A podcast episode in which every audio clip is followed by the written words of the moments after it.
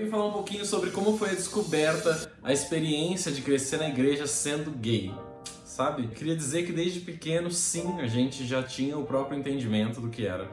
Porém, pelo fato de eu ter crescido na igreja toda aquela lavagem cerebral, vou até abrir um parênteses já, se você já vai começar a me julgar a partir desse momento aqui, eu quero te convidar a continuar vendo esse vídeo, porque eu coloco vários outros parênteses.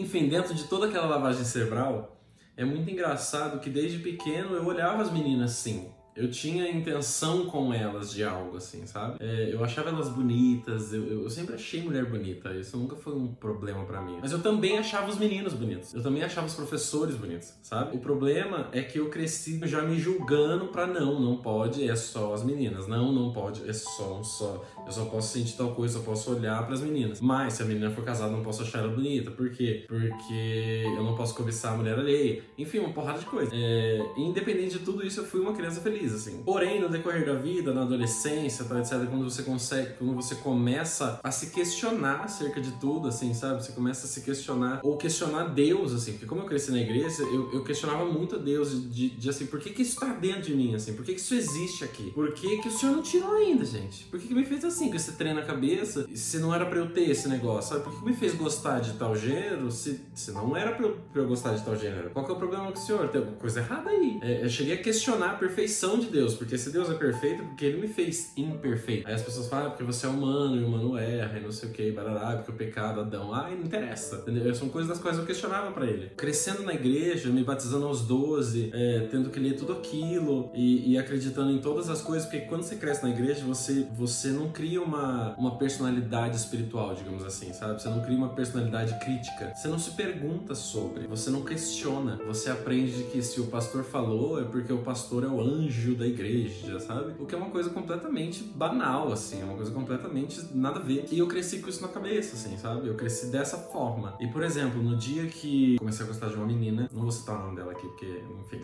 E eu aprendi a tocar violão por causa dessa menina. A primeira música que eu aprendi foi aquela. Estava satisfeito só em ser teu amigo, mas o que será que aconteceu comigo?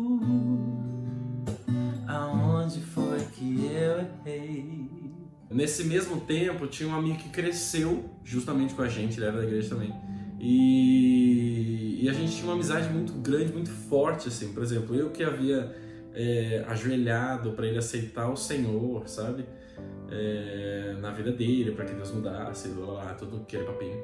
E ele orou comigo, assim, sabe? E a gente mal sabia o que, que significava tudo aquilo que a gente sentia um pelo outro. E foi muito bacana que, por exemplo, eu lembro que no dia que a gente se beijou, é, eu fui para casa depois, tal, cheguei em casa, é, eu tava deitado, olhando para cima, pensando acerca de tudo, e aí de repente eu, eu me ajoelhei aos pés da cama e comecei a chorar e comecei a orar pedindo para Deus tirar aquele desejo do meu coração, o que, que era aquilo, eu precisava entender acerca daquilo eu amava meu amigo, aquilo era uma amizade, eu não tô entendendo, e aí chorava horrores, sabe? E outras vezes também, porque adolescente, não, não é nem pra ser hipócrita aqui, bebês, adolescentes se masturbam sim.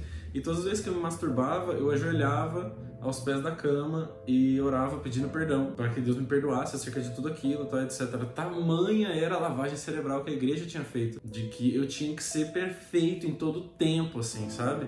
É, literalmente aquele lance de que se alguém te bater na cara, você tem que virar o, o, o, a outra face. Eu vivia isso a minha vida inteira, assim, sabe? Eu comecei a questionar o porquê disso. E quando eu comecei a questionar o porquê disso, foi aos 18 anos de idade, assim, né? Meio que no decorrer disso, eu comecei a, a pensar, uai, por que que, por que que eu tenho que fazer? Por que, que eu tenho que orar dessa forma? Por que eu tenho que ser dessa forma, assim? Por que, que eu tenho que falar dessa forma? E tudo veio crescendo muito mais dentro de mim a partir do momento que eu decidi ir para carreira gospel, sabe? Visitar outras igrejas e, e descobrir que, que todas elas funcionam dentro de um padrão e o padrão é simplesmente para sugar os membros, assim, de todas as formas, sabe? Financeiramente, emocionalmente, enfim, tudo. Então isso estava sendo muito ruim para mim, assim, sabe? Eu, eu, na adolescência, indo em todos os, os acampamentos da vida, vida, é, ou mesmo depois dos 18 anos que eu, que eu tava numa igreja, eu sou de São José dos Campos, né? Tava numa igreja lá, é, eu perdi a conta de quantas vezes eu, eu me ajoelhava nas campanhas, nas orações que tinha no meio do, do culto, lá, enfim, dos acampamentos da vida. Eu perdi a conta de quantas vezes eu me ajoelhava, eu chorava, e eu chorava, e eu chorava, e todo mundo, ai, chora na presença de Deus. E no meu coração eu tava só pedindo para Deus tirar de mim. Eu tava só pedindo para Ele simplesmente me ajudar a não, a não mais lidar com aquilo, sabe?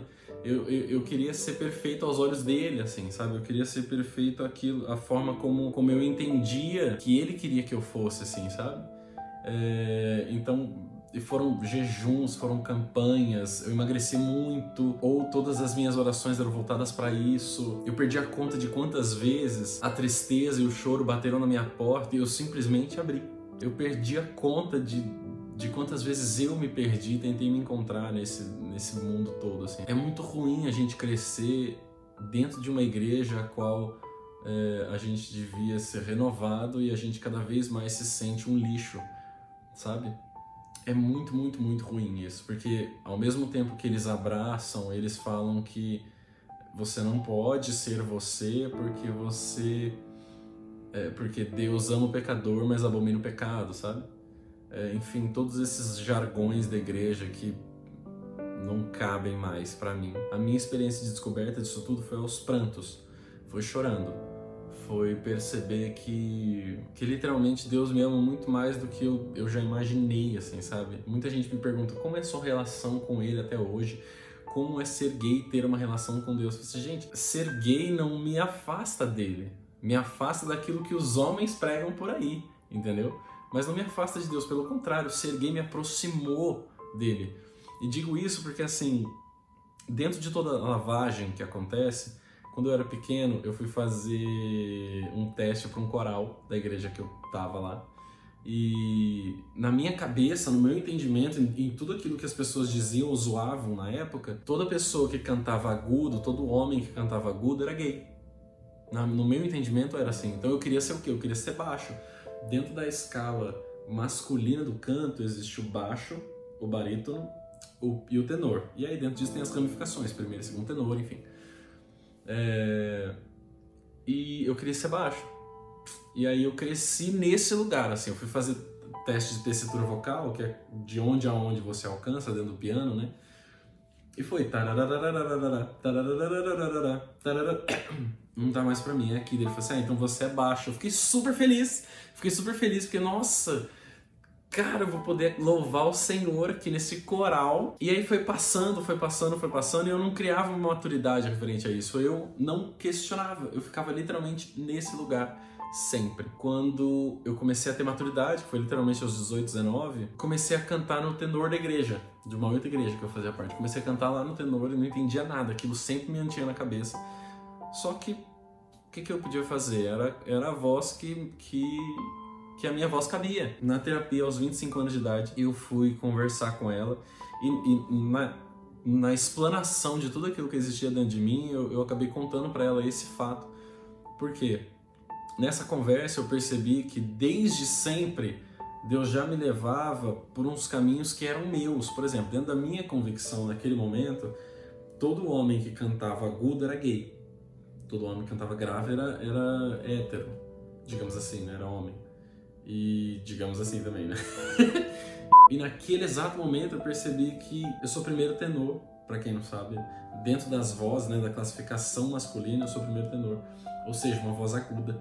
E desde então Deus me levava para isso, para o meu entendimento. Ele não estava criando meios para eu poder descobrir qual era a vontade dele, entende?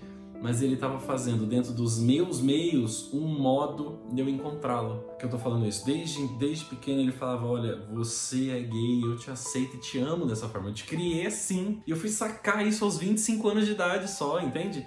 Tamanha lavagem, tamanha tudo, tamanho não questionamento, assim, sabe? E hoje eu digo muito para todo mundo, assim: é, questione as coisas, sabe? É, pergunte se sim, pergunte se não, pergunte se é opinião Pergunte se, se aquilo faz bem ao seu coração, assim, sabe?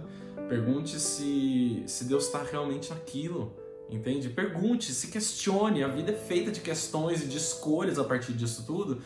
mas você precisa se perguntar. Enfim, dentro disso tudo, depois de todos esses questionamentos, depois de todo, todos os, os percalços da vida, eu pude encontrá-lo em mim, sabe? É, todo mundo me pergunta assim: nossa, foi difícil encontrar Deus depois de, de se aceitar? Eu falei: não, não foi difícil encontrá-lo, foi difícil eu me encontrar nele. Entende a diferença? Ele sempre esteve ali, ele sempre esteve aqui, ele sempre esteve próximo, ele sempre esteve comigo, sabe? É, eu que nunca o percebia, porque a minha visão, a forma como eu enxergava, não estava baseada nele, estava baseada na visão de um homem, de alguém que está lá em cima do altar pregando, sabe? Eu não vim aqui é, estabelecer uma placa dizendo que eu sou contra a igreja. Pelo contrário, cara, a igreja me criou, a igreja fez quem eu sou, a igreja. É, eu louvo a Deus no banheiro, o Mose, Mose até brinca, ai meu Deus, para, tá com saudade da igreja, tá? Eu falo, cara, eu, eu, eu sinto saudade às vezes, assim, eu sinto saudade da comunhão, dessas coisas todas, assim. Mas eu também não sinto saudade de muita coisa que aconteceu na igreja. E eu acho que eu tô bem melhor hoje, assim, sabe? Porque hoje eu estou com Deus dentro dos meus padrões e dos padrões dele para mim, sabe? é, eu continuo fazendo a obra que é, é fazendo o conhecido para todo mundo, não precisando estar dentro de uma igreja. É, eu continuo fazendo o bem, não precisando estar dentro de uma igreja.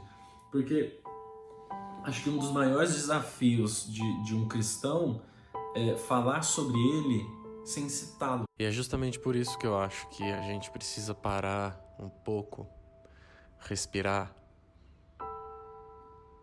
imaginar outras possibilidades, pensar se a gente realmente está fazendo o que queria fazer, está crendo no que queria crer, está vivendo da forma como gostaria realmente de viver, sabe?